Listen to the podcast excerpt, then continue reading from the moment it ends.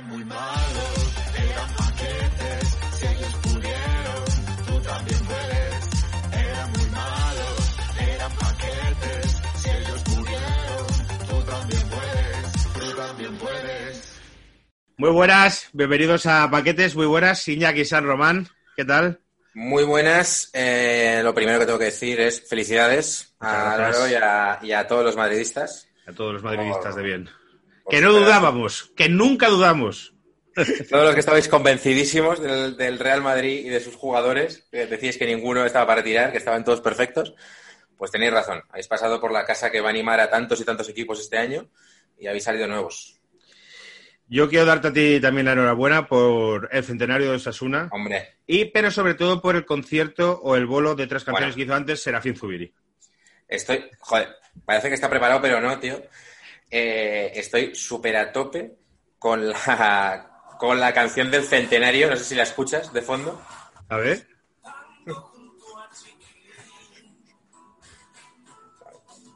¿No la oyes? Sí, sí, se escucha, pero no se identifica, pero eh, si lo peta como la del arrebato, pero o sea, este tío es de Pamplona y ha hecho la canción de los Asuna. Este tío, claro, es de Pamplona. De la lista de cantantes de Pamplona, pues estaba eh, Amaya, el, Drogas. Soy súper damaya, soy, no es coña, soy súper damaya, me, me encanta. Yo me lo planteé, lo que pasa es que no sé, no sé si saldría un himno muy épico. O saldría una especie de balada de juntos tú y yo, Sasuna bajo la luz, algo así un poco tal. Me conozco de la forma de ser damaya y le dices Osasuna y a lo mejor no sabe lo que es. Puede ser, puede ser. Puede ser. El Luego drogas. el Drogas, que igual lo habría hecho pues de otra manera que no se podría cantar. Y luego eh, Tonino Carotone, que no sé si lo conoces. Ay, sí, sí, sí, le he visto, le he visto en directo. Eh, Vi un concierto suyo en la sala Tabú eh, hace mil años de poquita gente. Súper a decir, este señor no va a llegar a los 50 años vivo. Pues es que igual no ha llegado y por eso no lo han llamado. porque si no, se habría hecho una, una balada italiana. Y yo no confiaba mucho, es decir, en, en Serafín, lo tenía ahí como muy perdido. Y, y muy guay, muy guay. Estoy muy contento con la, con la canción. No sé si la puesta en escena con un campo vacío y Serafín subiría al piano fue un poco freak, pero, pero guay, guay. Centenario ganando, o sea, que qué más le podemos pedir. Yo vi el partido porque como fue más justo por el clásico y estaba en casa de, de un amigo en común, de Raúl, que era cumpleaños, vimos el partido. Eh, ver eh, ser, ser de Osasuna es duro. Ser Osasuna es complicado. Los partidos son de mm, mucha entrega y tal, pero poco vistosos. No son tan entretenidos. Eh, la única conclusión a la que llegué es que Íñigo Pérez se parece a John Mulaney y poco más. Y que el portero de Osasuna me ha puntuado muy bien en Futmundo. En el Futmundo, que la, la jornada ahora como es lunes todavía no ha terminado, pero que voy muy bien. Todavía no he terminado. Yo mm, tengo todas las esperanzas puestas en Morales del Levante. O sea, Bien, que me ¿eh? perdonen todos los amigos del Celta, pero espero que, que Morales lo pete. A mí me falta un negrocampista del Levante que, que tuve que encajar y el precio. Y el. Levante es mucho de eso, sí, sí, sí. Pues Eh, Osasuna es- o sea, es verdad que no es muy tal, pero también yo creo que afecta mucho las bajas, ¿eh? O sea, el año pasado con Estupiñán y el Chimi hubo partidos muy entretenidos, tío. De mucho arrebato, de... contra Ida y vuelta, ¿no? Ahora estamos un poco ahí, claro, se nos han lesionado los delanteros, tal, pero bueno, mantenemos ahí un poco el por la, por la furia. Vamos a hablar un poco del clásico, que nos ha parecido cada uno. Tengo un 11 paquetes que nos ha mandado un fan del Málaga y luego vamos a centrarnos en el Real Mallorca. Eh, leo el de paquetes y, y damos nuestra opinión sobre el clásico rápido. Perfecto. Venga, eh, buenas, soy Javi GM415 en Twitter. Te mandé el 11 paquetes por mensaje directo. Aquí te lo dejo. Son jugadores que vinieron después de la temporada de Champions y la temporada 2017-18 que descendimos. 4-2-3-1. La gente ya te digo que se le ocurra mucho. Portería, Guillermo el Memo Ochoa. En Brasil, de 2014, parecía Dios, pero venía de bajar a, eh, a segunda francesa con el Ajaccio, Ajaccio encajando joder, 72 goles. Solo fue titular media temporada de las dos que estuvo, porque se lesionó Kameni. Por su culpa, las redes sociales del Málaga se llegaron de mexicanos enfadados. Vale. Es que eso, eso pasa muchas veces, ¿eh? A la Real le pasó con Bravo, Sí. que venía de ser como la puta estrella en, en Chile, y claro, fichó a la Real, quedó como medio mal, y claro, y había mucho chileno en, internet, en los foros de la Real, en plan de, joder, nos, cogéis un puto crack y lo, y lo lleváis al barro, pero qué mierda es esta. A ver, lateral derecho, Marcos Angeleri. Dos temporadas y media de argentino con pinta de fucker que estuvo más minutos arreglándose el pelo y remangándose los pantalones que concentrado en los partidos. Primer central, Bakari Coné. Conés tiene que haber muchísimos en el mundo. Ya, él debe ser como García, ¿no? En, Sí. de- de- en algunos países, porque madre mía. Siete partidos jugó este atracador que vino del Lyon. Típico central africano que viene de Francia y juega Champions, pero que está encima, era suplentísimo. Esto, esto te puede sonar a ti, ¿no? de un atracador francés que parece que sí. Sí, bueno, es que yo creo que el negrocampista, esto a ver si va a sonar un poco racista, pero el concepto negrocampista ha, ha metido a mucha gente en equipos que no valía demasiado. Bueno, central- que es- centrales, centrales tipo un Titi, si lo digo por un Titi, básicamente, que, que Ah, bueno, Dios. Un Titi encima es que fue como, primero demuestro que sí y luego ya me duermo, o sea, una cosa cojonante. Segundo central, Casado, dos partidos de Liga y dos de Copa a repartir en dos temporadas. Llegó con el ligamento cruzado roto y jugó los últimos partidos de la temporada. Su único highlight fue mandar al quinto final de un penalti, que le dejaron tirar. Lateral izquierdo, Miguel Torres. Este es, joder, Bueno, también Ojo, el eh. Torres ha, ha hecho Ojo. marca Málaga, ¿eh? My O sea, respect. Empezó a jugar más cuando entrenaba Michel Alma, sospechoso. Casualmente empezó a fingir lesiones, tener lesiones musculares y coger peso conforme su relación con Paula Echeverría se iba fraguando. Es que este tío ha sido un fucker, pero, pero ojo, ¿eh? Este eh, Capelo le puso de lateral, fue el que le hizo famoso, era malísimo. Medio centro, Fernando Tisone. Vino porque vendieron a Isco y Tulalán, típico argentino que parece del norte de África, marrollero y carnicero, rotura de ligamentos. Medio centro, Esteban Rolón. Rotura de ligamentos no se sabe si propia o ajena. O sea, ¿no? Por lo de Esteban Rolón, cuando tu director deportivo es argentino, Mario Sillos, pues viene un niño argentino de un equipo argentino que no conoces, pero viene con la vitola a ser el nuevo redondo o el nuevo Mascherano y resulta que no lo es. Media punta, Bobley Anderson, ni idea, macho. Vino del Guayat de Casablanca y lo vendieron como si fuera líder de las categorías inferiores de Costa Marfil. Golazo a Galatasaray en pretemporada y cedido a Bélgica en enero. Se rumorea que vive en la calle en París. Joder, hombre. Extremo derecho, Keko Gontan, temporadón en primera con el Eibar. Viene a Málaga y, dos empalmados, y todos empalmados. Eyaculación pre- eh, precoz, chupón, pierde balones, que menos mal que se lo encasquetamos el Depor y ahora eh, juega en segunda vez, que es su nivel. Extremo izquierdo, Johnny Rodríguez, gratis del Sporting y con las expectativas... Es verdad, este lo tenéis ahora vosotros en Sasuna, ¿no? Pero es el nuestro, yo creo, sí, sí, sí, sí. sí. Y con las expectativas por las nubes. Lo único que hizo el cabrón fue marcar el gol que le jodió la última liga al Barcelona de Luis Enrique. Se acabó. Que lo disfruten, que lo disfruten ya que nos asuna. Te lo dice con- a la pati. Y Pero no me delantero, acordaba yo de este dato antibarcelonista. ¿eh? Esto me, me hace cambiar mucho la perspectiva ahora mismo. delantero El Hamdoui, o no sé cómo se dice. Cost- eh, costó la vida ficharlo. Más inscribirlo. Debut con hat-trick al rayo y desapareció. Eh, 540 minutos en 13 partidos de liga. Menos mal que vino cedido porque lo llegamos a fichar de propiedad y nos pegó un atraco, un atraco que ni la trilogía Ocean's Eleven. Muy bien, Javi, muchas gracias, tío. Muchas Eh, gracias, Javi. Tu opinión del clásico, Iñaki. Pues bueno, o sea, mi, mi opinión del clásico en sí como partido es muy satisfactoria. Porque como bien dije aquí, yo quería ver un partido divertido y tal, no quería ver a dos equipos agarrotados como, como el año pasado y el partido estuvo bien. O sea que fue Eso es divertido. verdad, eso es verdad. Desde el punto de vista barcelonista, pues bueno, consecuencia de lo que tenemos, que es que tenemos un equipo engendro, que es como tenemos jugadores menores de edad, tenemos jugadores que ya están mm, para el partido homenaje, tenemos jugadores que están haciendo transbordo en el Camp Nou como Coutinho, que es como que está haciendo transbordo de Diego de León, o sea, ha venido de un sitio, se irá a otro y mientras tanto pues está aquí el hombre y tal. Entonces, bueno, pues un partido pues muy regular. Tuvimos la primera parte, yo creo que estuvo bien el Barça y tal, pero bueno, pues luego se, se hundió y eh, así como preocupante, eh, joder, que, que una vez más pasa que mm, el Barça no se sobrepone a, a las contrariedades. O sea, le pitan el penalti, que ahora me imagino que hablaremos de ello, que sí, sí, que sí, no. Pero la cosa es que el Barça de repente se hunde en el campo y ya no se supo más. Entonces, bueno. A lo mejor consecuencia precisamente de lo que tú dices, de gente muy joven y de, y de gente que, que no se implica. Puede ser. A mí el Barcelona en el primer tiempo me asustó y Messi en el primer tiempo me asustó. Me parece que el Barcelona jugó bien y seguramente mejor que el Real Madrid. El segundo tiempo del Real Madrid, al principio, me empezó a gustar, pero los últimos 25 minutos mm, terminaron, eh, hici- hicieron que terminase completamente flipado con el Madrid. También yo me vengo arriba muy fácil. Es lo que tú dices, todo está marcado por una jugada que es el penalti del que en la que el Barça no se repone, el Madrid se viene arriba y que es muy discutible. Yo viendo el fútbol dije que eh, eso dije a la gente que está delante, no es. Luego a lo mejor pensándolo más y escuchando más gente lo puedes pensar. Yo creo o que no es o que es un poco de broma. O sea, no, no- por ser del Real Madrid hay que defender todo lo, lo que le pasa al Real Madrid, creo. Entonces yo diría que el penalti es es muy muy gris, muy muy gris, casi no lo sé, tío. Yo es que creo que el, el problema de esto es que con, con esta historia del VAR y tal, ya no sabes dónde está un poco la vara de medir. Entonces te- Claro. te, pierdes un poco. Yo la sensación que tengo, yo por eso cuando te estaba viendo dije, va a pitar penalti, es que en el momento en el que se revisa, a la mínima que hay un contacto, todo lo demás da igual. Ya es penalti. Esto en la primera jornada pasó. A Ansu Fati le dieron un pequeño toque dentro del área. Luego Ansu Fati se, se pegó un piscinazo que flipas, pero le habían dado el toque. Entonces, penalti. Eh, a mí me parece eso peligroso porque al final, joder, agarrones hay en todos los partidos tal y no puedes ir tan al milímetro siempre. O sea, que pasará que el sábado que viene le pasará a Osasuna, le pasará al Alavés o le pasará al Atleti y será como de cabrones, ¿por qué este no lo revisáis y el del, y el del Camp Nou sí, no? Creo que esa es la movida del bar. Más allá de eso, si lo ves, hay, un agarrón, entonces sí, penalti. Por cierto, yo he visto a un periodista del diario Sport haci- haciendo unas cosas más bochornosas que he visto en mi puta vida en, el- en este mundo del periodismo que, que me gusta defender, que es un tío que se ha ido a venidor. Sí, bueno, Eh, de esto sí quería hablar yo, sí, sí. Eh, o sea, cuando yo fui al Camp Nou de periodista y me dieron un mecherazo en la cabeza, creo que tuvo que ser ese tío. Porque he visto vídeos de él en la zona de prensa gritando hijo de puta, hijo de puta, mátalo. Un, un- un periodista en la zona de prensa.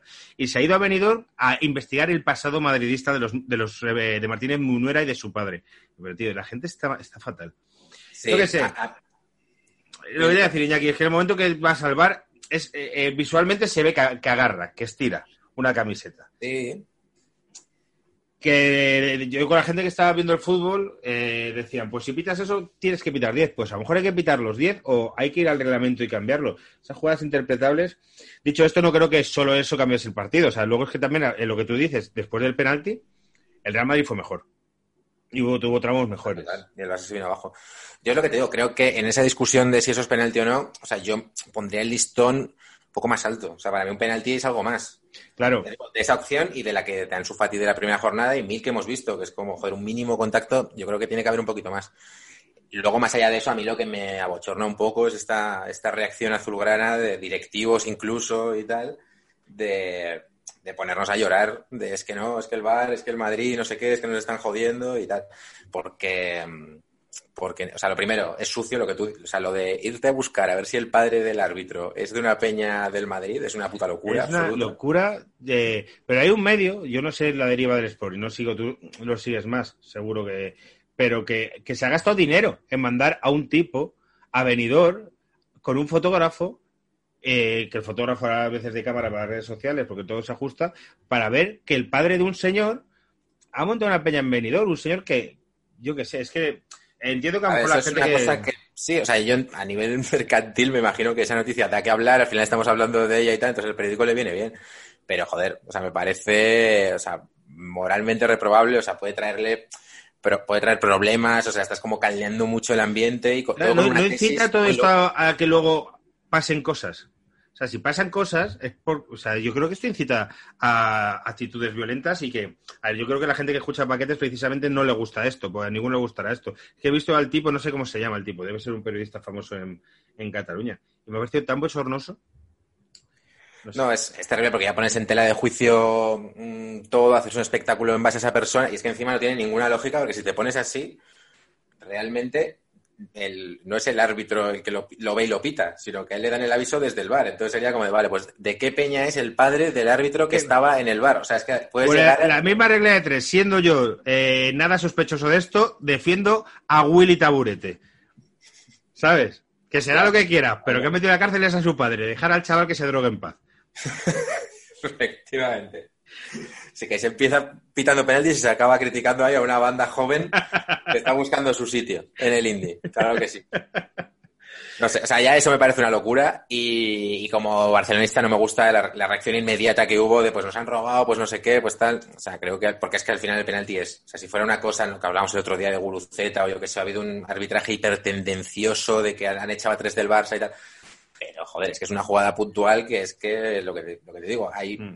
Precedentes del bar que obviamente es penalti y tal, no sé qué. Entonces esa actitud creo que no nos que no nos ayuda a nada y que creo que además es una dinámica que es como es que si es que el Barça en la segunda parte desapareció habría que mirar más por ahí. O sea, no sé mm, qué se conseguirá. Yo creo que de partidos Ah, salen algunos en, en el Real Madrid, eh, como Lucas Vázquez, eh, bien, o sea, eh, fortalecidos, y otros en el Barcelona que salen señalados. Hay gente en el Barcelona que sale señalada. Quizá, a lo mejor esto también al Barcelona mismo le duele, pero Sergio Busquets a lo mejor ya no está. No, bueno, es que es algo que ya te digo, es que para mí no fue ninguna sorpresa. Busquets ya lleva tiempo que está, pues eso, en una trayectoria descendente. Es la Pero- pena de estos jugadores que, que te han dado tanto. O sea, Busquets estaría en un once casi histórico del Barça, Sí, pero sí. es verdad que que joder, que, que se le nota ya un poco la gasolina, encima este año que tiene que tener más, más desgaste Sí. físico. Yo creo que Sí, de, de Jong también me parece que no está. Grisman, eh, eh, analizando la temporada, eh, eh, digo, eh, parece que no va a estar. Coutinho, bueno, ahora se ha lesionado. No sé, salieron como muchos señalados. A mí creo que hay que agarrarse, lo que tú decías, a dos chavales menores de edad, de, de 17 años.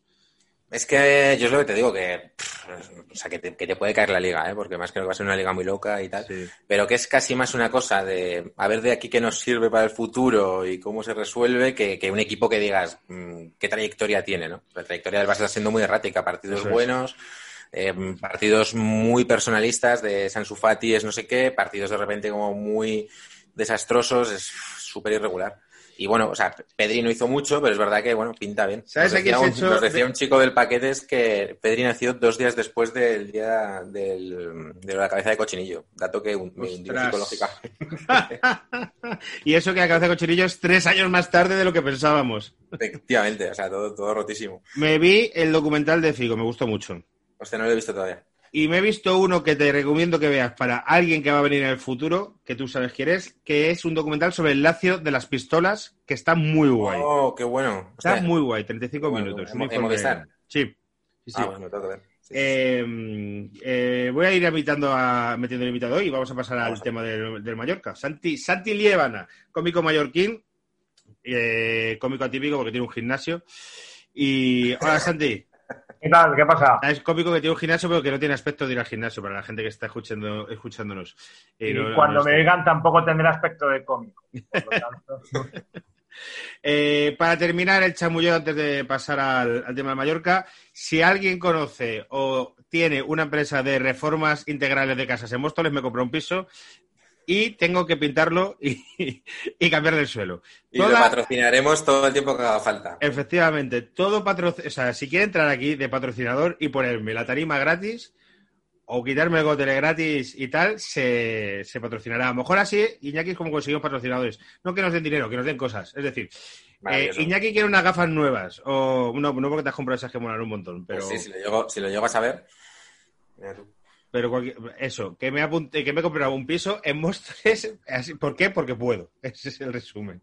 O sea, que cualquier empresa de reformas de Móstoles o Sony su PlayStation 5, si quiere patrocinar paquetes, estaremos encantados. Para los paquetes mostoleños en Estoril 2, que se vea que porque es el barrio, es el barrio bueno de Móstoles, Estoril. ¿Qué pasa? Eh, no sé si tenemos muchos paquetes de Móstoles, más allá de, mis amigos. Bueno, Santi, vamos a hacer un 11 de paquetes del Mallorca, y, pero a su vez nos traes mucho te- tema también de atracadores en los despachos de Mallorca. es que yo creo un poco, ¿no? Que igual lo más interesante cuando estábamos hablando, ya que el Mallorca tampoco es el equipo más mediático, ¿no? Es ni el Madrid ni el el Atlético de Madrid, pues traer un poco más en plan cotilleo, ¿no? Lo, lo que veníamos comentando. Eh, hay mucho, yo creo que es, es un poco para verlo con el Google al lado o con tener otro navegador ahí ahora abierto para ir, para ir abriendo cosas.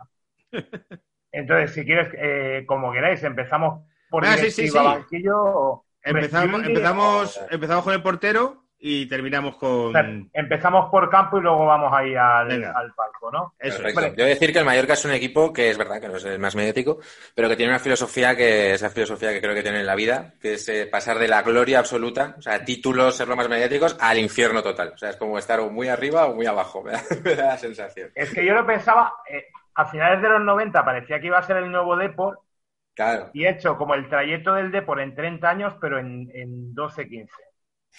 O sea, el, el Depor subió en el 90 y poco, tuvo una etapa, llegó a ganar un título, aguantó, fue bajando, fue bajando, ahora quedó segunda vez y el Mallorca hizo eso pues del 2000 al 2015. En la mitad de tiempo, mucho mejor. Mallorca, recordemos, juega la final de la Recopa en el 98, ¿no? Sí, señor. contra el Lazio, la última recopa de la historia que gente como Pedri no saben ni qué cojones es. Pero era. Efectivamente, una Copa del Rey, la más prestigiosa, una final Mallorca Recreativo de Huelva, fue, fue la leche, e incluso alguna cosilla por aquí que podemos comentar. Entonces, vamos a los de campo. Venga. Iba a decir que con una Copa del Rey en Mallorca ya tiene más palmares que equipos como el Celta de Vigo o. o- Y una Supercopa. Y una Supercopa. O sea que ya tiene palmares. Tiene, tiene dos cosas que enseñar allí si vas a, a Son Mois. Una Supercopa con gol de Dani, Sí, claro. que igual como paquete del Mallorca no, pero como paquete del Barcelona entraría muy bien. Sí, sí, es verdad.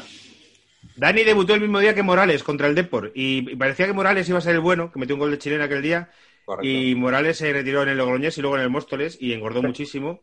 Y Dani, bueno, Dani jugó en la selección española, no tuvo una, una carrera Bueno, Dani ganó la séptima con el Madrid, ¿no? Y luego fichó por el Barça, o sea, que ojo. No sé si en esa plantilla de la séptima había mucha mucha gente. Estaba Aranda, Carlos Aranda, estaba Samuel Eto'o. O sea, había mucha gente que, que estaba en aquella plantilla.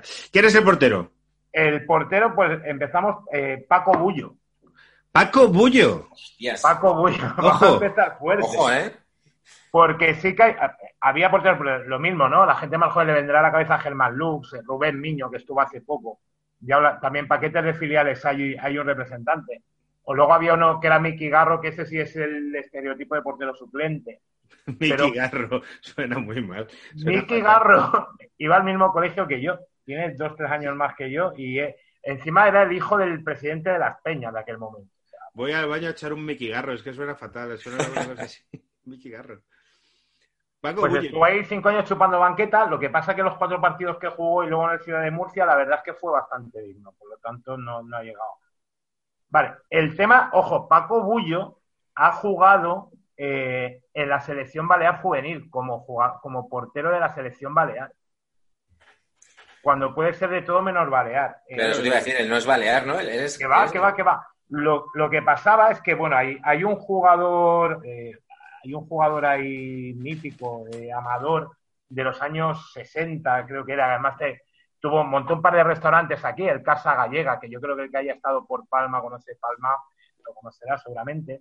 Entonces, a mitad de los 70, eh, llega como un poco el chatazo de que en Betanzos, que era el, el pueblo de Amador, había un portero que, bueno, que iba a ser la leche, que había que pillarlo. Además, en, en los 70 el Mallorca llegó a estar en tercera, iba como dando tumbos por ahí. Y fichan a Paco Bullo, que debía tener pues 17 y 18 años. Pero es que el, el rollo es que, ya digo, o sea, tuvo, tuvo como esos años el Mallorca un tanto ahí convulsión. De hecho, hay un logro del Mallorca que es el primer encierro de jugadores de España. Fue en el 70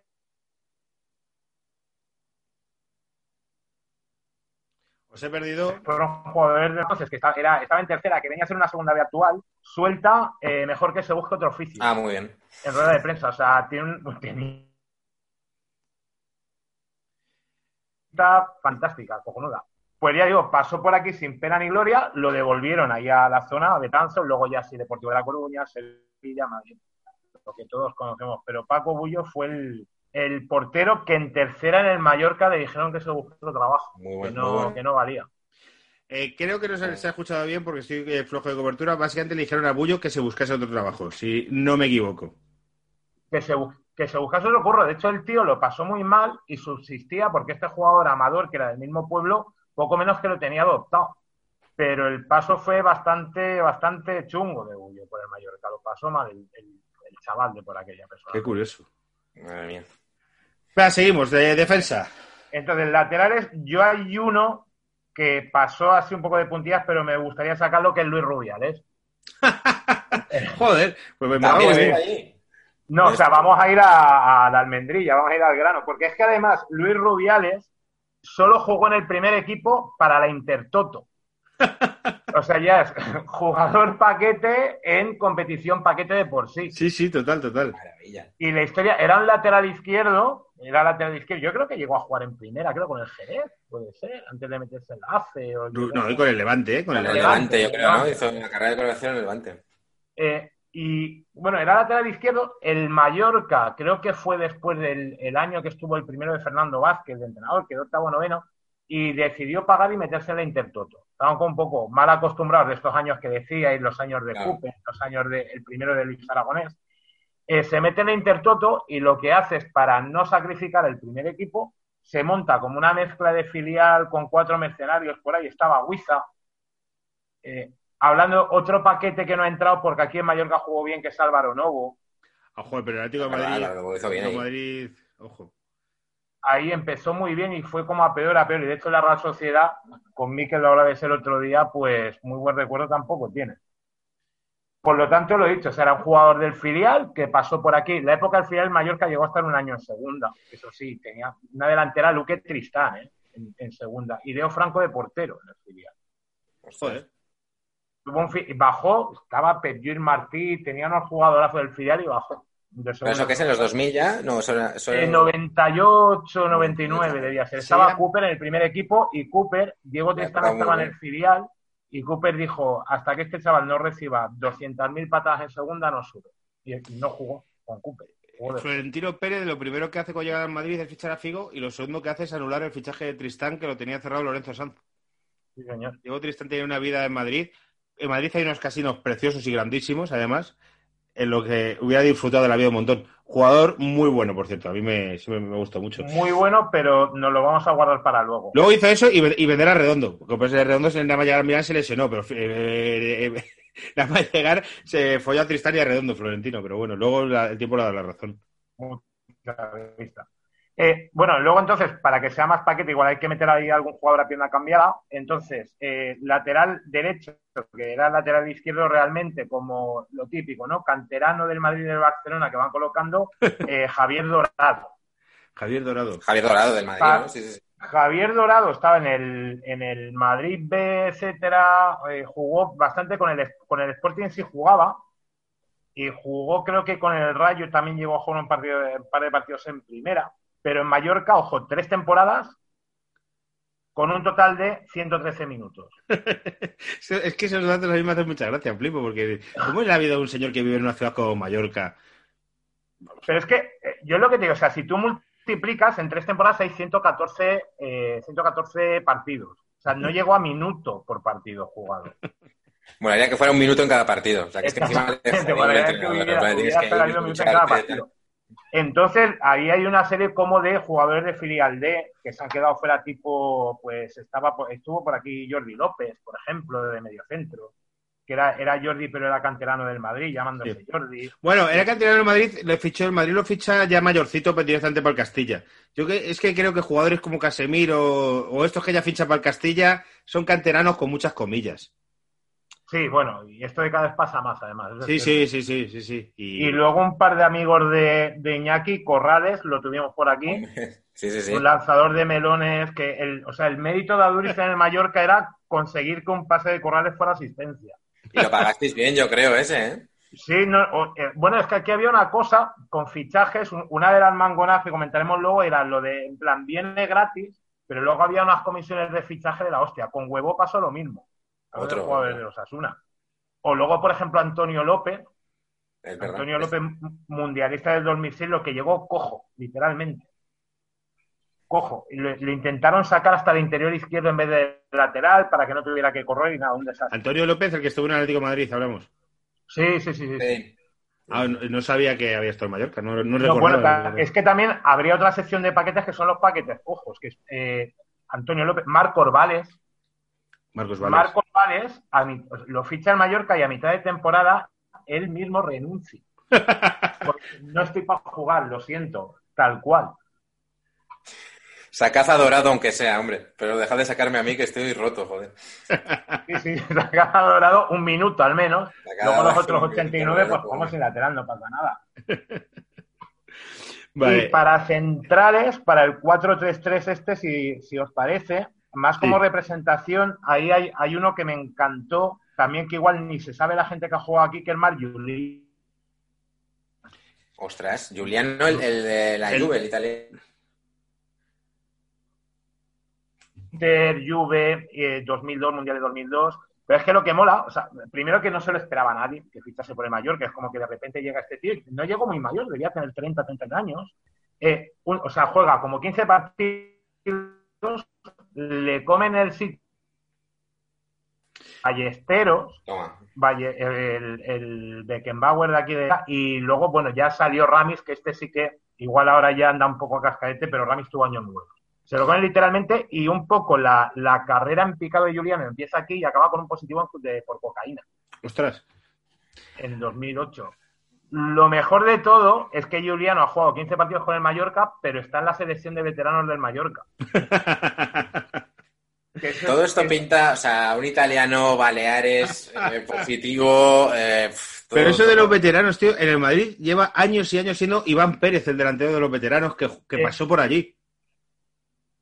Iván Pérez. Es otro el- melón que me encanta a mí porque ves partidos de veteranos con jugadores que igual no han llegado ni al primer equipo. Sí, claro, sí, sí, sí, sí, eso es. De los planes ¿Y el positivo por Bueno. cocaína este señor lo da estando en Mallorca o ya no? No, no, no, ya fuera. Vale, Ya fuera. O sea, aquí debió tomar, pero no dio positivo. vale, vale, vale. No allí- control. Ah, debe ser que lo de allí es bueno. Hombre, es bueno. aquí en Mallorca, que es una isla, pues ya llega lo, lo peor de cada casa. El otro central, ahí había un, un tándem, ya cosa, em, coge un poco el descenso a segunda, eh, que es con Seisao, que este no lo conoce ni su madre, pero el que creo que merece más la pena como paquete es Jeromel. Jeromel, ni idea. Jeromel, Jeromel, este ni- también es otro perfil del hizo un desastre. Este tío ha llegado a la selección brasileña hace re- relativamente poco.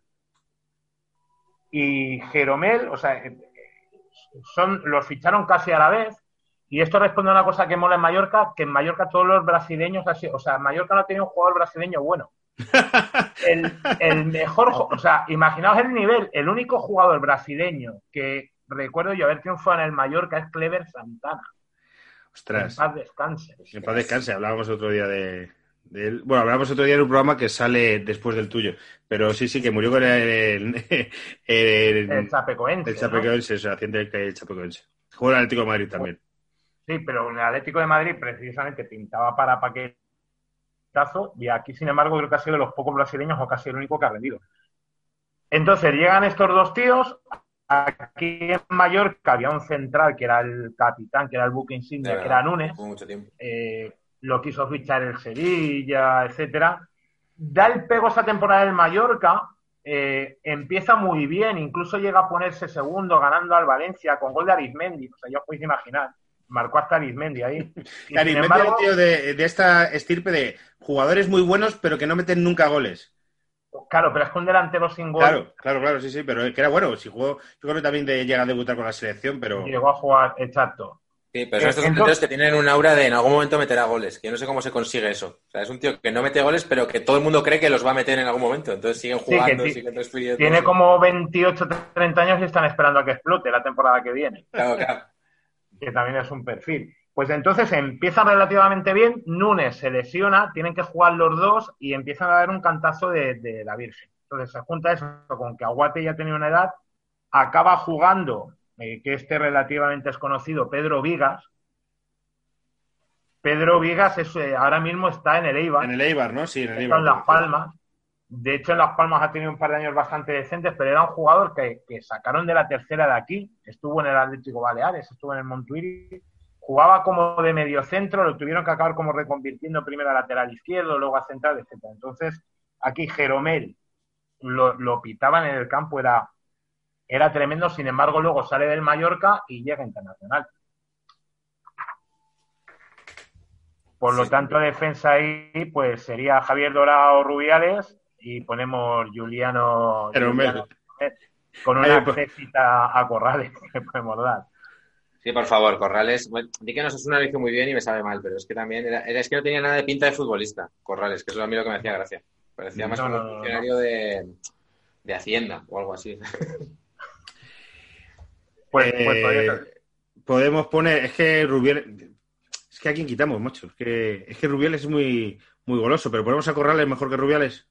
Sí, porque en realidad es más paquete Corrales que Rubiales. Venga. Creo que. Rubiales necesita. Dorado, Corrales, Yulero y Jeromel. Parecen mis amigos de Móstoles. Y seguramente tus amigos de Móstoles les marcarían dos o tres. Fácil también, ¿eh? Eh, pues, escucha que mis amigos de Móstoles son de esta gente que se ha empezado a hacer deporte con 30 años, tenemos ya tirando para 40 y están hechos todos unas putas bestias. Yo soy el único Eh, y esto el- que es lo que comento. Yo, yo soy un poco mayor eh, que vosotros. Yo tengo 42 y ahora hay como una puta presión social.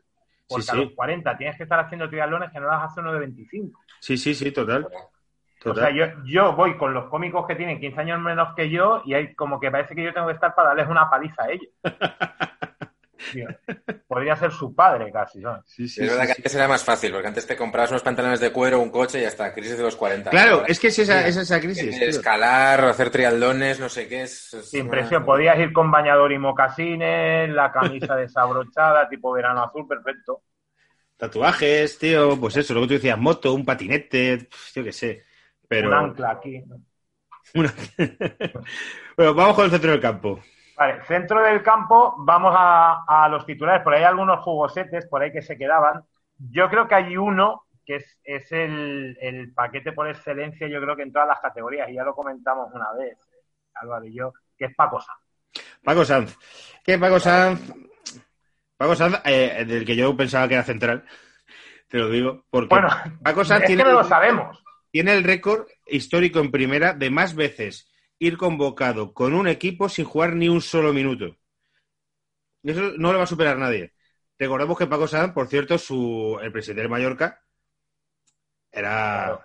El eh, propietario era Asensio, que era el suegro. era el suegro. Claro. No, Que el de suegro- hecho- el- o sea, pa- el, el propietario es Asensio y su hija se casa con el hermano de Paco Sanz. Claro, que la hija era Ingrid Asensio, Sí. que como presentadora paquete, creo que También, también, también. porque no hay un, un programa de presentadores paquetes, porque Ingrid Asensio creo que era la persona con menos talento. Pero era una época en la que este Asensio tenía eran los máximos accionistas 3. de Antena 3. Claro, eh, esto es mi, mi chiringuito y yo tengo el balón y juego a quien quiero, pues literalmente. Paco Ahí, Sanz. al yerno Paco metió. Sanz. Pues Paco Sanz jugó como 4 o 5 minutos también en, en tres años. Sí, joder. Jugó una primera parte de Copa del Rey y jugó como 4 minutos el último partido de la última temporada que estuvo. Cuatro minutos para despedirse. Ojo, Lorenzo Sanz Jr., que era el otro hermano, que era jugador de baloncesto, era muy, muy, muy de malo.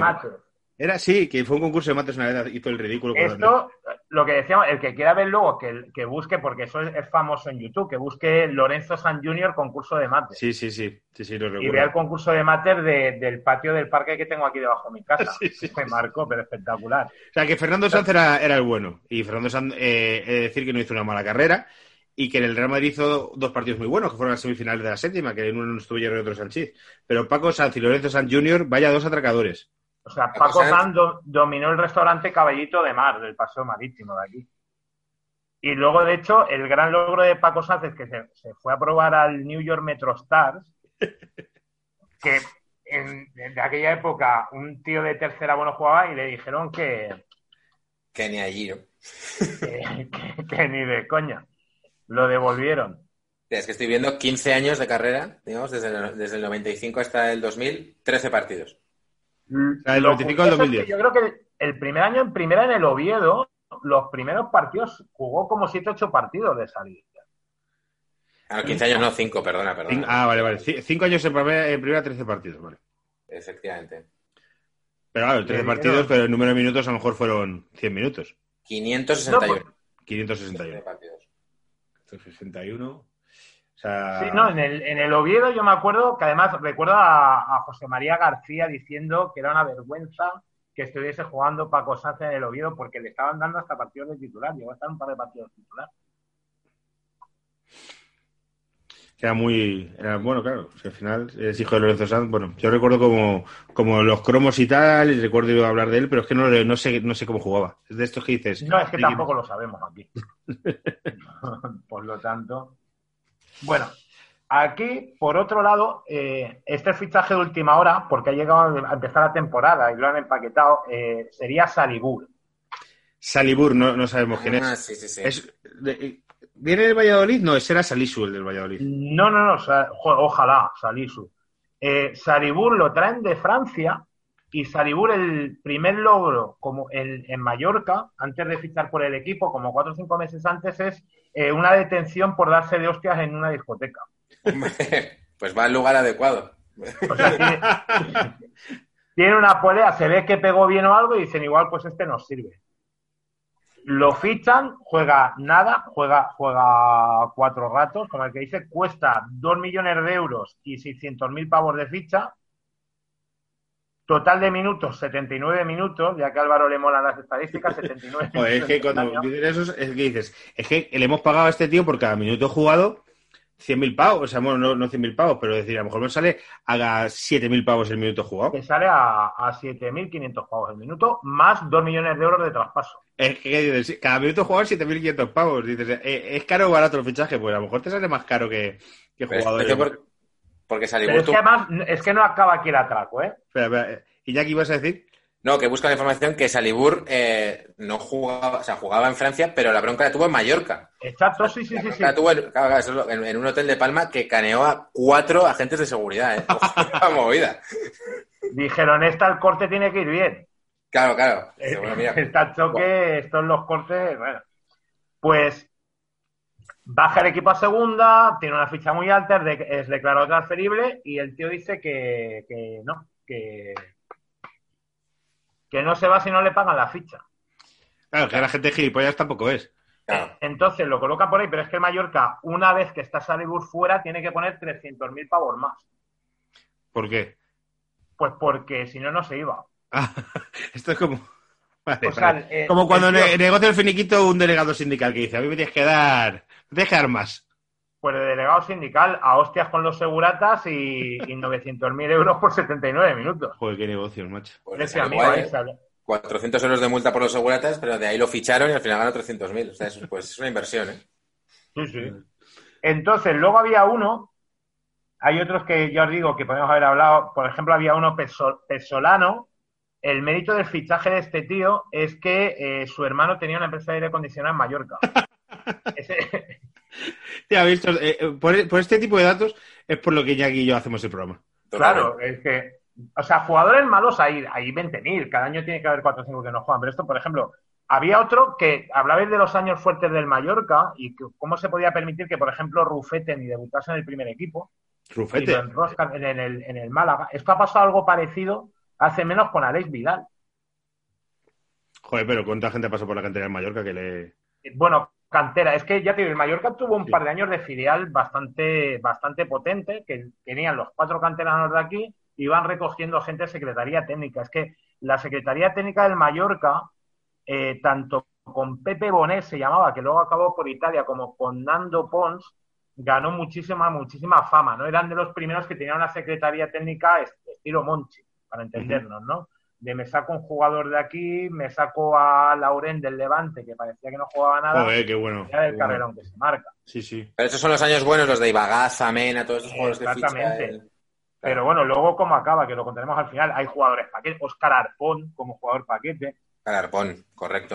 Sí, sí. Otro que estuvo en Osasuna después. Sí, sí, sí. exactamente, hubo un Vicente que estuvo en jugó- eh, Vicente jugaba en, el- en el segun- en segunda vez en el Girona 300 minutos, se va al Sporting, tampoco juega lo ficha el Mallorca para primera. No lo vemos. En aquella época también. En esa Sí, época sí. que dices. No, de- ya esto es ya 2004, 2005, 2006. Farinós. Y Farinós viene como fichaje estrella, pero no acabó ni de titular. Eh, va después del Inter, ¿verdad? Sí, señor. Es que a Farinos Claro. el Inter tampoco le fue especialmente bien. Es de estos jugadores que salían de su. La que tenía el cartel, ¿no? Farinos Sí. tenía un buen cartel con el Valencia. entonces- Muy buen cartel. Es que yo creo que jugadores españoles que se hayan ido a Italia, hay muchos que les ha jodido la carrera. Sí, sí, sí. Y hay pocos han triunfado. Te tienes que ir a Luis del Sol, por ejemplo, que le fue bien. eh, Luis Suárez en los 60, y, pero en los últimos años. eh, este Pues- chico que está en la Lazio, eh, que ha ido a alguna de la selección, ¿no? Alberto. Luis Alberto. Luis Alberto, iba a decir yo Alberto Fernández, no sé ni quién es. No, Y ahora empieza a haber más. sí. Poco más. Estaba, bueno, hemos hablado Marco Vale, Nené, el del Alavés y del Español. Esto era un pollo sin cabeza en el Mallorca. Y esto es- de los que da rabia, porque luego eso pasó lo mismo en el Mallorca con Felipe Melo. Felipe Melo jugó en el Mallorca. Felipe Melo. Pero Felipe Melo, el mítico, el que dice que habría sido asesino. Ese. Que Felipe Melo, en, eh, en un especial que vamos a hacer próximamente de jugadores duros, que está la Lazio de los 70 también, o sea, se va a hablar de Felipe Melo. Que, eh, yo no, no tenía la imagen de que Felipe Melo era tan carnicero, pero por lo visto es un asesino. Bueno, es que lo dice él, ¿eh? En una entrevista es como si no fueras futbolista, que te hubieras dedicado? Y él dice asesino. Pues, muy bien meter hostias, es que lo dijo él. Que debe Pues ser como que vivía en un barrio muy problemático, no sé qué, y el pavo, de, no sé si le pega el kickboxing al UFW, no sé qué, cómo se llame, pero vamos, que mete unas hostias que flipas, ¿eh? Esperamos un, un duelo Salibur eh, Felipe Melo. Se va a jugar en posición muy parecida, además. Y lo- luego Ne- Nené, ya digo, dio mucha rabia. Además, yo creo que, que al cómico a Nene le llaman Nené por Nené, Es que se le confunde con él, sí, sí. porque son de la misma época, creo, y por el Racing hubo otro Nené, creo. Eh, y, y yo creo que la jugada está ahí, que, que creo que la gente piensa que Nené es el, de, el del Alavés, ¿no? Y el del español, que ya digo que aquí. Pero bueno, yo creo que el premio, paquete number one ahí, media punta creador, es para Paliña. Paliña. Paliña, que igual no suena mucho. El Mallorca sube a primera. El Mallorca lo primero que hace es pillar como un lote de jugadores del Valencia. O sea, el, el Mallorca ficha de una atacada, se ficha a Galvez, que era mallorquín. Iván Campos cedido, Muy bien, ficha rico. Escursa, ficha Joder. a Romero y ficha a Gaby Moya del tirón. Y no sé si me... Y a Ngonga, a seis. Hostia. Se pega un pelotazo por 1.200, eh, 1.200, 1.300 millones de pesetas, que son 7 millones de euros, y se coge medio once del, del Valencia de Aragonés, que había quedado segundo en liga. Entonces yo creo que esto ya empieza a explicar un poco el Mayo- ese Mallorca con seis jugadores de Valencia, con Carlos Roa, el portero. Claro, eh, luego hay alguno ahí un poco colado, pero Stankovic tenía, que ya había Stankovic era muy bueno. Eh, Marce- Marcelino eh, llegó a ser internacional. Marcelino en la época de Camacho de los 9-0 a Austria, el 0-6 a San Marino, los centrales eran Fernando Hierro y Marcelino. Ah, fíjate. O sea, tenía un equipo. Entonces, eh, resulta que esto es otra especialidad del Mallorca, que el Mallorca pegaba pelotazos con fichajes muy baratos y los fichajes caros eran una mierda. Entonces, el Mallorca se gasta lo mismo en Pariña que en los seis jugadores del Valencia. 1.200 pavos. Pariña es un tío que viene, era, había sido, pues eso, 10, 15 veces internacional, era la estrella de Sao Paulo y tal, y se viene con un asesor espiritual y con un chamán a la isla. Literal. Sí, Dime, sí, no, dime, que, perdón. que- que es que justo estaba buscando información si jugó en el Sao Paulo que le ganó el Barça a la Intercontinental aquella y La del tal. y 92. ganó la Libertadores del 92, tal. Hacía unas cosas rarísimas. O sea, el, el chamán es verdad. eh, encima eh, se quedaba, era en el Luis Sillar, que también podía ser un buen estadio paquete. Dicho sea de paso, cómo acabó ese estadio. O sea, el Luis Sillar tiene, eh, bueno, se cayó una portería. El Luis Sillar tenía foso, Es verdad, de los campos me acuerdo cuando yo era pequeño que, te- que tenía foso en vez de vallas. Que esto los jóvenes, los que dices tú que no se acordarán de los jugadores del 98, no sabrán que lo- había campos de fútbol con foso. Confuso, sí, sí, claro. De hecho, en una retransmisión de estas de los lunes de Antena 3, no sé si os acordáis, Eso era una maravilla. el Cookie Silvani salió y cayó en el, que esto también lo pueden buscar, se salió, el balón salió por la banda, subió a la valla, hizo hop, y no, no, no se ve que no se dio cuenta que había un foso de 3 metros y se fue para abajo. Es que, claro, la cosa era para que podías tener en el campo o vallas, ¿no? Era para que la gente no saltase al campo. Entonces puedes tener o vallas o foso, ¿no? Era la, el Foso. Camp Nou tenía foso, por ejemplo. El Zorrilla tenía foso, creo, también, ¿no? El- Puede ser que tuviera el también. campo del Celta también. Había varios.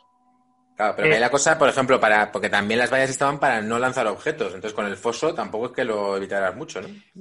Ahora no saltan al campo, yo entiendo que. No, era, claro, claro. Eso sí que lo, sí que lo solucionabas. Pero sí, los jugadores cayéndose al foso, había alguna de estas y era muy gracioso, claro. No, no, la de Silvani es mítica. Eh, De hecho, es que el Mallorca, cuando juega la recopa que comentaba Álvaro, Sí. es que directamente el equipo, no sé cuál fue, denunció porque de, o sea, la altura del larguero, que son dos metros y pico, de los lados al centro había como veintipico centímetros de diferencia. Estaba torcido el larguero, digamos. No, no, no, estaba abombado hacia montaña porque de tanto rellenar las calvas del césped con arena, había hecho duna las en la zona del medio de las porterías. Entonces el portero hacía así y al medio se colgaba del larguero sin saltar y te ponías en la escuadra y no llegaba. O sea, Ah, de porque- de Luis Sillar, 20.000. Porque había hecho, o sea, había crecido así el campo. Exactamente. Vale, vale, vale, vale, entiendo, joder, qué cutre. O sea, ¿Verdad de que eso hay Luis un documental.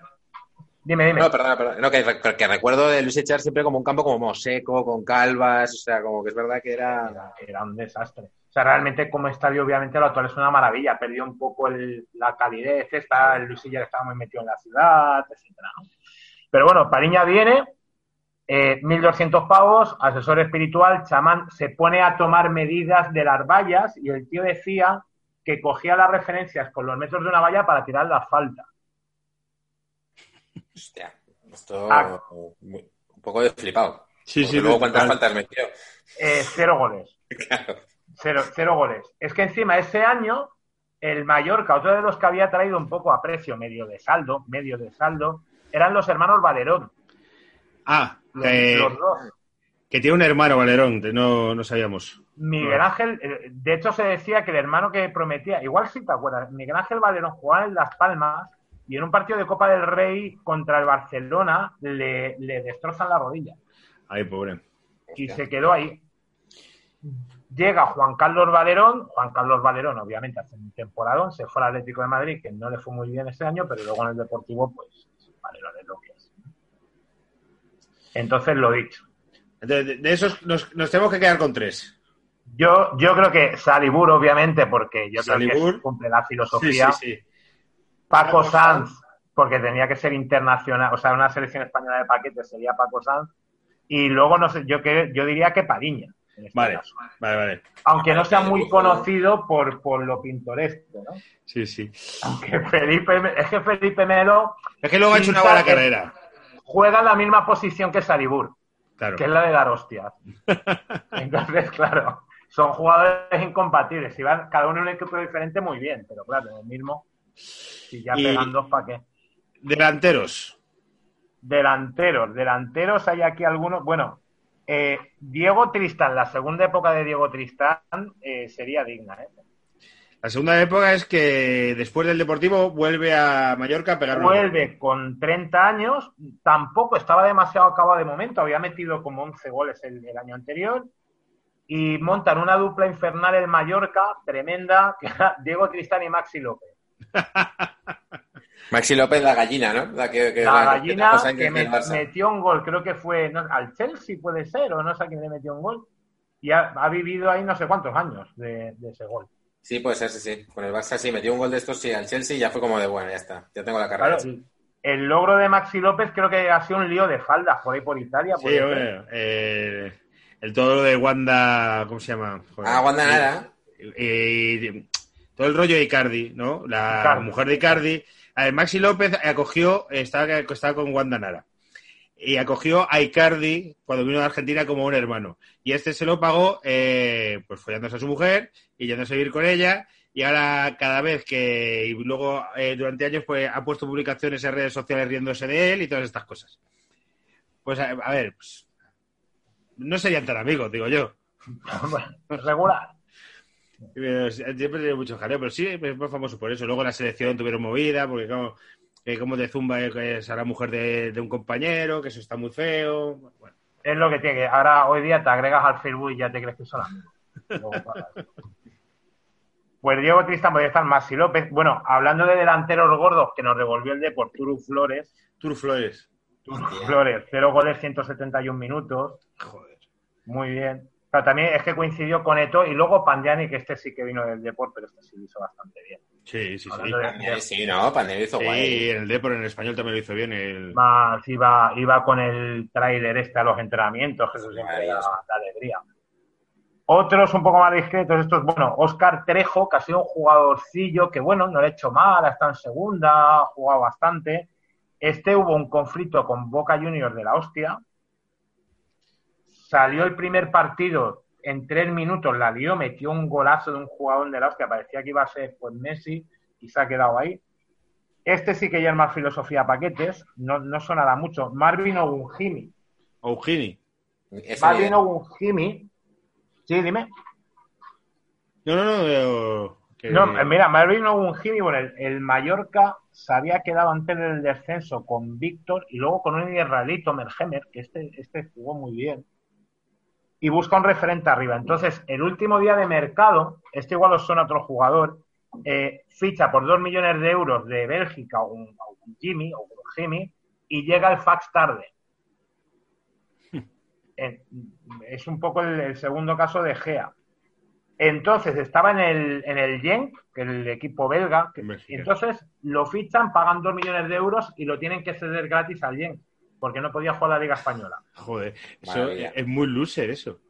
Es muy, bueno, vuelve en el mercado de invierno, cuando lo pueden inscribir, 213 minutos, cero goles.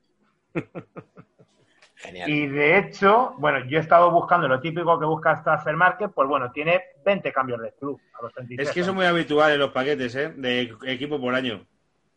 O incluso yo lo he visto lo que decíamos de los brasileños, estos del Mallorca, que al final estos, hay como clubes brasileños que son como un poco, poco plataforma, ¿no? Que van trapicheando ahí, que deben ser de algún, esto, de algún agente. Es que esto es lo que tú decías, Álvaro, que ya no se podía, ¿no? Pero que había como agencias que tenían propiedad de los jugadores. Entonces era como el propio representante, Eso es. es un jugador, te lo mueve, vamos a medias, tal. Pero eso ya no, eso ya no se puede. O hacía lote. Mira, Rivaldo le metió un gol eh, cuando tuvo el club Lorenzo Serra Ferrer, que fue propietario, acabó con. Rosario de la Aurora. Y les colocó un tal Joao Víctor, que este fue decente hasta que se lesionó, y les coló a Ratiño de lateral derecho. Ratiño. Ratiño. Pues como dices tú, con el nombre, ¿no? Miki Eh. Garro, pues Ratiño. Jugó un ratiño, ¿no? Pues jugó un Ratiño, no lo quería marca hacer, deseando que lo petase. Pues Sí, sí, sí. Pues ya está. Eh, muy destacables algunos, hombre, Iván Gabrich, que era un delanterazo, que ese jugó cuatro años en el Extremadura y tal, y metió como tres goles en cuatro años. Delanteros asiáticos que fracasaron, tuvimos a Okubo. Eh, Jordi, por ejemplo, Jordi con Y, Jordi con Y. el- sí, sí, sí. Ah, sí, sí, es uno grandullón. sí señor. Sí, Luego sí, hay sí. una historia muy bonita que es la del Torito Acuña. El Torito Acuña era esta del Cádiz que fichó el Madrid, llegó a ir convocado a algún partido con el Madrid, tal. hizo un año bueno en el Girona, llega al Mallorca, cero goles. Cero goles. O sea, cero goles, un desastre, se va al Albacete, cero goles. Al año siguiente, llevaba dos años sin marcar, lo sacan un partido porque se lesiona su Saeta, que es este que ha hecho de Tertuliano también, Sí. y enchufa dos goles en un partido. Llevaba como dos años sin marcar, mete dos goles. ¿Sabéis a quién se los metió? A Mallorca. Al Mallorca, claro, vale, vale. ¿Qué decías a, a qué portero? Pero luego hay uno como muy destacado, aunque no sea tan conocido, eh, que este es de los que digo que podéis buscar por ahí las fichas, que es Lampros Coutos. Lampros Coutos. Lampros Coutos. O sea, yo creo que un jugador griego siempre no puede faltar, ¿no? No puede faltar Un en cualquier cosa de estas. sí, un sí. chipriota. Entonces, eh, la verdad es que en el Mallorca jugó poco, me metió dos goles, pero en la ficha, yo lo que digo, yo el jugador debía ser paquete, pero el representante tenía que ser la hostia. Joder, claro. Porque, ojo, eh, eh, 95-96 en la Roma. Está cuatro años en la Roma en los que juega 24 minutos. Era muy joven, juvenil, Vale, ¿eh? vale, pero sí, cuatro sí. años en la Roma, 24 minutos, cero goles, por supuesto. Se va al Atalanta, 13 minutos, cero goles. Joder. Dice el Mallorca, hay que fichar a este Hay que ir a tío. por él. Hay que ir a por hay, él. que, hay que fichar a este tío. Eh, mete, juega 165 minutos, mete dos goles. Pero es que además, aquí nos acordamos de un gol que le metió a la Real Sociedad y que el tío cuando metía un gol salía como un pollo sin cabeza corriendo, que seguramente era que ni se creía que había metido un gol. y lo celebraba de una manera muy rara. Bueno, dos goles. Lo empaquetan en la Regina. 229 minutos, cero goles. Entonces, ¿cómo veis el currículum de este tío? Joder, bueno, eh, Serie A y la Liga, ¿no? Está bien. Pues, pues al Inter. Al Inter. Ah, vale. Al Inter, 11 minutos, cero goles y, por supuesto, actualmente juega en el Inter de veteranos. Maravilla. Hostia, este es un, un paquete de ABC, ¿eh? De Sí, manual. sí, o sea, es que si, si buscas Coutos en, eh, por YouTube y tal, que buscaba cosas, sale metiendo un gol con los veteranos del Inter, haciendo lo mismo, corriendo por todo el campo. Hombre, es que era su segundo gol en, en su vida. su tercero, metió, metió desde aquí. Entonces, hombre, yo creo que de delantero se estaba mirando, pa- pa- porque luego es verdad que, que la gente se queja que, que unas churras, ¿no? Eh, que no queden tres horas aquí de programa. Si os parece delanteros, yo creo que Coutos, Vale. lo mismo, ¿no? menos Hombre, conocido, Coutos, lo, del, lo de los veteranos del Inter está, está muy bien. está muy bien. Hombre, Ogunjimi como paquetazo, 23 equipos, 2 millones, tal. Y luego no sé si sería Diego Tristán en su segunda etapa por aquello de tener a alguien, un referente. Vamos a repasar el 11 y le damos 10 minutitos antes de irnos, 8 minutitos tenemos, antes de irnos al tema de los despachos. Sí, sí, sí. Pues mira, tendríamos, sería Bullo. Eh, nos habíamos quedado con Jeromel Juliano, eh, Javi Dorado Corrales. ¿Sí? Bien. Ese, piel de gallina, ¿eh? Eh, Paco, Paco Sanz, no sabemos en qué posición, Paliña y Saribur. Y luego tendríamos, pues, Coutos, o un Jimmy, o un Jimmy, no, no llegamos a saber ni cómo se llamaba este señor, y Diego Tristán. Y Diego Tristán en su segunda etapa. Que un equipo muy apañado. Quedado un equipo muy apañado. me parece redondo porque es un equipo que yo lo veo de- muy de disfrutones. O sea, que le pega mucho un sitio como tan, tan guay para vivir como Mallorca, con playas y buena vida y tal. Y es un equipo muy de jugones. O sea, Disfrutones para todos menos para el público, creo yo. Claro, claro, para disfrutar ellos en su, en su parcela. Pero Podría promediar cinco goles en contra por partido este equipo fácil, ¿eh? Paco Bullo, macho, y Rubiales, y Rubiales se ha quedado fuera. O sea, Rubiales supuestos que son los despachos, entonces habría que ponerlo de, de delegado de campo o algo. Vamos al tema de los despachos, a ver qué nos Vale, cuentas pues de vamos paquete de subiendo. despachos. A una mención a, a entrenador, al señor Mario Gómez, Roberto Carlos Mario Gómez. Eh, Cooper sube el Mallorca, juega dos años, acaban terceros muy bien y el Mallorca, eh, cuando Cooper, eh, pues cansado de quedar subcampeón con el Mallorca en Copas del Rey, Recopas, etcétera, pues prefiere irse a otros equipos pues a ser subcampeón, ¿verdad? Claro, pues ser subcampeón en diferentes tierras. subcampeón de Champions, suyo, subcampeón claro. de Liga, subcampeón de Italia, subcampeón de todo, ¿no? Entonces, claro, eh, hay que, hay que dejarle volar. Van a buscar al sensei un poco de Héctor Cooper, allá a Lanús, que era eh, Ujú. pero no lo consiguen fichar. Coge Héctor Cooper y dice, espérate que tengo un amigo que es mi discípulo. Ay, me estoy es acordando que señor". él, pero que se parecía hasta físicamente. Sí, bien, bien. Era bien, como un. Héctor Cooper de Hacendado. Sí, sí, sí, me acuerdo. con un pequeño matiz, que no tenía carnet de Ah, bueno, bueno, bueno. Entonces, bueno, juega, eh, es el entrenador que el Mallorca juega una previa de Champions y se lo carga el molde. El molde.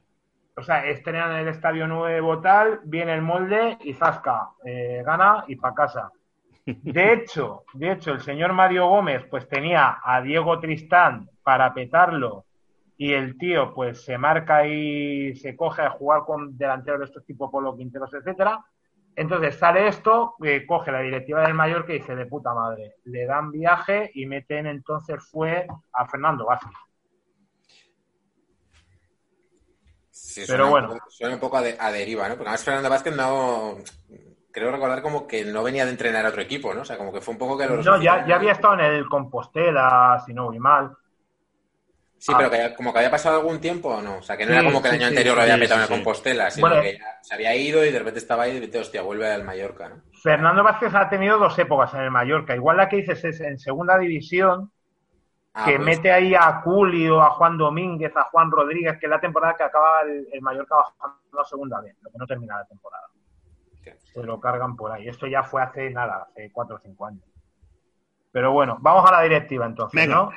Directiva hay, hay dos cosas que me molaría que la gente buscase. Por, con lo del tema del estadio, eh, apareció el señor Utklassen, que era un alemán que le compró acciones, creo que fue a Serra Ferrer, etcétera, y plantea esto hay que buscar un nuevo Juicy Ya.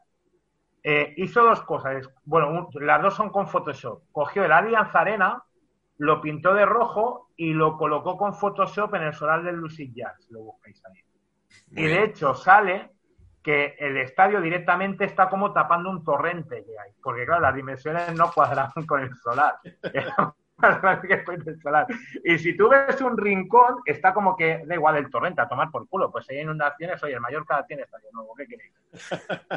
Y la segunda fue Somos girarlo el campo a lo ancho para tener las gradas más cerca. Solo que con el pequeño detalle que, claro, que un campo a lo ancho igual tiene 80 metros de grada a grada. Claro, que no va a quedar tiene como un poco corto, ¿no? Claro. Pero bueno. No, o sea, es que si buscáis nuevos Somos o Somos Classen, ves el proyecto y ves un campo cuadrado. intentándose colar al ayuntamiento. Pero no es el peor. El segundo era Vicente Grande. Era un constructor de estos de la época del pelotazo.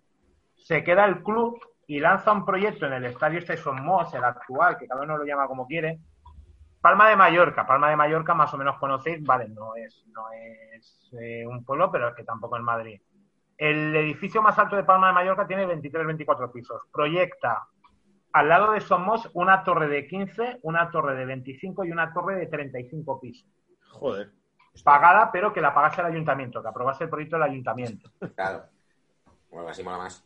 Pero esto era para, para darle recursos al Mallorca. No iba a ganar nada, era constructor por, por casualidad. ¿Vale? Entonces, imaginaos el estadio donde juega el Mallorca con una torre de 35. O sea, las torres Joder. del Bernabéu, una mierda. Al lado de... Sea, estamos hablando de, de 75 plantas que iba a construir ahí. Joder. Hostia. El Porque, constructor. claro, me imagino que el Mallorca habrá sido víctima de mucho constructor y tal, ¿no? Porque está como muy goloso, ¿no? Hay, hay un récord. Hay un récord que es eh, un supuesto propietario, os explicaré por qué, que tuvo que aceptar dos años de cárcel. Tuvo que aceptar porque le, porque le Porque le pillaron. O sea, es justo lo que tienes que hacer, justo lo de no entrar. Dos años no entras. Exacto, aceptó dos años para no entrar. Ya la época que el Mallorca iba a entrar en concurso de acreedores, eh, las acciones se las había quedado Mateo Alemán. Mateo Alemán, ya un poco radiopatio, en Mallorca es el ídolo, pero yo os puedo decir que hay un, ex propietario del Mallorca que Mateo Alemán no le mandó a un sicario porque sabían que lo él. Además, declaración del ex propietario. O sea que Para un poco, o sea, Mateo Alemán estuvo en, en una época del Mallorca buena, yo creo, ¿no? Porque Es que el- eh, Mateo Alemán trabajó en oficinas, luego fue gerente, luego fue director eh, general y acabó siendo incluso propietario. En, en una de estas pilló las acciones, luego las revendió, tampoco es que hiciera negocio directamente con las acciones, con otras cosas no lo sabemos. Y hay un expresidente que, si por él fuera, le mandaría un sicario. Hay un expropietario que no deja en muy buen lugar a Mateo Alemán. Vale, vale. Va- vamos a decirlo finamente, ¿vale? Porque igual aquí en Mallorca, como la gente sabe un poco, igual puede sospechar, ¿vale? pues eh, espera que hostia, qué movida. Sí, no, no, no, pero acabaron muy mal, muy mal, muy mal, muy mal. muy mal. Eh, hablamos en, vamos a decir que es en sentido figurado, ¿vale? Entonces, cuando intenta vender el club Mateo Alemán, se los coloca una gente que es, eh, se llaman unos hermanos Martí Asensio, uno es decano, creo, de un colegio de abogados, y tienen un hijo que es eh, Javier Martín Ingarro. Entonces, compran Vale. el Una, club... pregunta para situarnos. ¿Se lo intenta vender a Alemania en un momento bueno del Mallorca? O sea, es como No, de- no, no, no, no. El en está a punto de entrar, esto es 2000, os lo, os lo puedo decir, pero debe ser ya 2007, 2008, a punto el Mallorca de entrar en, en concurso de acreedores, pero tal cual. Eh, Porque hay en Mallorca que estaba en segunda B o algo así. O sea, había bajado eh, este no, no, no, el Mallorca estaba en primera. Es que de hecho, mira, os, voy a decir, ese año que el propietario son los Martí Asensio y el hijo Martín Ingarro, el Mallorca queda quinto. Hasta el último estaba, eh, jugaban ahí, era cuando estaba Aguada, Tenunes, etcétera, y estaba Gregorio Manzano de entrenador. Ah, vale, sí, sí, sí. Y el Mallorca queda quinto, no entra de milagro en Champions, pero el Villarreal lo denuncia por las deudas y Villarreal coge la plaza de, de Europa League o de UEFA Mm. del Mallorca. Me acuerdo, me acuerdo. que desde aquella el Mallorca, eh, bueno, en Mallorca aquí con el Villarreal no lo pueden ni ver. Pues supuestamente esta gente compra el club, ¿vale?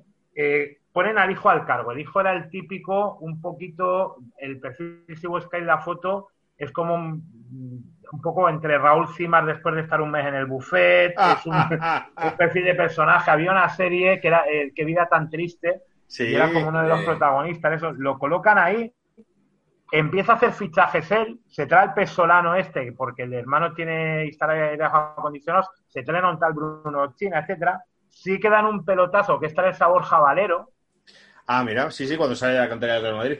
Sí, es verdad. pero eh, bueno, este tío directamente dice que el Mallorca está en quiebra, que tienen que redimensionar el club, que hay un exceso de empleados, etcétera. Empieza a pagar los plazos de la compra de las acciones y descubren que el dinero con el que paga las acciones es con el dinero de la tesorería del Mallorca. Ah, o sea, compra. Oh, O sea, Lo que hablaba de la- de la- del Atlético de Madrid, que hablamos con Iñaco, que es esta Claro. gente que yo lo compro, pero en realidad juega, bueno, medio lo estoy pagando, pero me viene el dinero otra vez, ¿no? Eh, exactamente, o sea, lo compra con el propio dinero del club que estaba a punto de entrar en concurso de acreedores. Entonces lo denuncian y directamente se acaba descubriendo que efectivamente transferencia, pues como decirte tranquilamente, 500, 600 mil euros. El tío hacía unas cosas, o sea, el, el típico que coge la tarjeta del club para comprar, para tal. Se- imaginaos el perfil del tío que siendo propietario del club se mete de comentarista en una emisora de radio privada. Joder, es que Con esto- un periodista de aquí, Tomeu Terrassa. A comentar los partidos. a comentar los partidos. O sea, lo le dieron un juguete y el chaval era un tío que igual tendría treinta y pico años y se lo tomó como un juguete. Ah, pues ahora quiero ser comentarista porque he estudiado dos años de periodismo. Joder. Eh, Pues ahora pues hay que pagar. no, Bueno, pues como habrá en caja y el club es mío, pues, pues pago con el dinero de la caja del club. ¿Para qué? Y entonces es ahí cuando ya se va a concurso de, de acreedores, lo acaba retomando Mateo Alemán y acaba vendiendo las acciones a Serra Ferrer. Luego Serra Ferrer metió unos socios, que es Estus Classen, Cerda, etcétera, y ahí es cuando el club ya directamente acaba en picado. Lo Ah, que sí, pasa que era una de las cosas. Dime, dime. Que, no, que con Serra Ferrer digo que siempre lo tenemos como un señor como muy recto y que quería mucho a Mallorca y tal. Pero No, que- quería mucho a Mallorca. Lo que pasa que igual lo tiene que querer mejor. Es un tío que, por lo visto, personalmente es muy difícil. Muy difícil en Ah, el sí. trato En el Betis ha terminado bastante mal esa última etapa que en, la, en la que se tuvo que ir con enfrentamientos con Angelaro y tal. Empezó que molaba porque en el accionariado estaba la familia Nadal. Acabaron saliendo. Laudrup lo ficha de entrenador. Y Sí. Laudrup, al cabo de un año, año y poco, dimite diciendo: el Mallorca será lo que Serra Ferrer quiere que quiera que sea. Y dice solo esto y se va. Joder. Laudrup que tiene ba- bastante mejor reputación, al menos. ¿no? Claro, menos, Ya, ya, ya. Pues, pues acabó el tema un poquito así. Sí, sí. Yo creo que Serra Ferrer, no sé, como, como era bajito y con bigote, parecía inofensivo siempre, allá donde fuera. Ya no lleva bigote, ahora ya no lleva bigote. Verdad, ya se quitó el bigote. Sí, todo el bigote. Se quitó la coraza. Pero bueno, pero habéis salido de ahí. O sea, el Mallorca al final estuvo ahí muy, muy en Sí, la Bueno, Ha salido porque ahora los propietarios son, son banqueros de estos judíos estadounidenses. Sí. De hecho, estaba, está metido, creo que ahora es Steve Nash, el jugador de baloncesto, es verdad. que dos años MVP. Eh, hay un, un jugador de tenis, hay gente que tiene pasta y sorprendentemente parece que lo están llevando con cierta seriedad. Han palmado pasta, pero de hecho este año ha sido jugadores de estos que se querían ir porque tenían ofertas de primera. Cogieron los tíos, se plantaron ahí y dijeron, mira, somos banqueros, tenemos más pasta, aunque seáis futbolistas, más pasta de la que habéis haber junta en vuestra vida. Si no queremos que os vayáis, no os veáis. Qué bien. Y tal cual, y tal cual. Aquí la... eh, No, no sé si tenéis pasta porque Osasuna ha ido detrás de jugadores vuestros y era como no tenemos dinero para pagar a los Con, el de, con Budimir, a Budimir, ¿no? Lo habéis Es que intentado. Budimir, al Budimir final ha venido, pero no sé si cedido o algo así, pero vamos, ha sido duro Pero eso. es que Bu- Budimir es el fruto de eso. Budimir, el Valladolid, eh, intentó como hacer un poco la pinza que era, hago un acuerdo con Budimir por detrás y vamos presionando al Mallorca. Porque en segunda, Budimir no quiere jugar. En cierta manera se puede entender porque a Budimir no se la perdió nada en Mallorca. Es un tío que con 30 años prácticamente que tiene llega a ser internacional ahora. Justo este año lo han empezado a convocar y seguramente el tío lo que diga, pues para lo que me quede, pueda quedar, voy a intentar jugar en primera y a ver si Claro. mantengo la internacionalidad. Pero el Valladolid la juega por ahí, cogen estos tíos diciendo, mira, nosotros pasta, a mí que quieren 4 millones de euros, mira, en la cartera llevo 7, si es que me da igual. Y el último día de mercado se lo dan cedido a Osasuna, eh, luego han hecho un intercambio, ha venido por aquí Marc Cardona, Marc Cardona, os cedemos el jugador que cuyo cántico es el más divertido de primera, porque es la canción de Marc Cardona, Marc Cardona, que me ha hecho muy felices. ¿Eso es real? Ahí os lo, ahí os lo cedo. No, no es real. Esto se Ah, dijo, pero nadie se ha atrevido a cantarlo luego en el campo. Pero Ay. había como una mo- movida al principio de temporada de, hostia, hay que hacer famoso este cántico con Marc Cardona. Luego es que tampoco ha jugado mucho, ¿eh? Me había ilusionado. pero que, que lo consiga el Mallorca. Marc Cardona el día que grabamos esto ha marcado hace media hora, Para que veas, ¿ves? o sea, media hora antes de empezar. Para esto tomad nota, ¿eh? Los banqueros judíos. Los tratos con Osasuna, muy bien. No vamos por detrás, os damos buen- buena gente. Seguramente va a marcar más Marc Cardona que Budimir, ¿eh? Vamos a ver. Budimir nada más ficharlo se pilló el coronavirus, o sea que todavía estamos ahí esperando. Pero bueno. para aclimatarse. ¿eh? Muy bien, pues, pues muy bien. Pues yo creo que hemos, ha quedado muy apañado esto, ¿no? Queda muy apañado y con, y con final feliz. Después de tanto paquete, al final es como de, mira, ahora el Mallorca tiene ahí un... Tiene ahí buena, gente que seguramente ha desahuciado Peña los banqueros Sí. estos, pero bueno, buena gente que se Seguimos haciendo programas de todos los equipos. Hemos hecho Real Sociedad, Valladolid, Mallorca, Betis. ¿Qué más hemos hecho? Eh, Eh, Atlético, Osasuna hicimos, eh, ¿verdad? Que Osasuna. Osasuna hicimos un 11, ¿eh? Esto queda No, pues hay, hay que hacerlo, hay que hacerlo. Vamos a hacer once de todos los equipos, más o menos uno al mes. y el siguiente no sé cuál es. No sé cuál es. Creo que era el... eh, Eh, tenemos ahí uno, pero tenemos que ver cómo lo enfilamos. Claro, eso es. Pero segui- seguiremos haciendo Vamos, más o menos equipo. un equipo no mainstream o no con la atención mediática que le dan en otros sitios al mes, eh, con la firme intención de que este podcast no despegue nunca. Y, muchas gracias, Santi. Bien, Muchas gracias, Santi. Muy currado todo. Hombre, yo, yo agradecer que tengáis también eh, invitados paquetes. Que había un nivel ahí con Relaño, no. Roncero, etcétera, que hombre. Nosotros mezclamos un poco gente que por su trayectoria viene a contarnos lo que han hecho. De hecho, hay algún invitado que va a venir eh, dentro de poco, que porque ya lo tenemos, que va a venir a contarnos eh, todo lo que, Que ha hecho todo. que ha hecho todo. Eh, que es la semana que viene, y luego gente que le gusta el fútbol y, o sea, nosotros, pues me decías antes, sí que yo no soy famoso, y digo, bueno, si es que esto no tiene que ver, si esto es No, no, gente que le gusta gente a- marujear, no el hablar, a marujear, eso es, a, eso a es y a, y a disfrutar, si no.